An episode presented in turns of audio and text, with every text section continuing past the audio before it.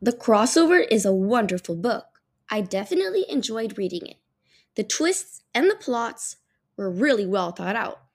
The storyline positively made me never want to finish the book, and after finishing a quarter, I was excited to go to the next.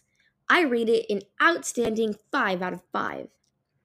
Personally, I appreciated that the characters are of a black ethnicity, as well as it shows the flaws lived in every family, like trust, jealousy, differences, and more. I find that every character has a unique and lovable personality.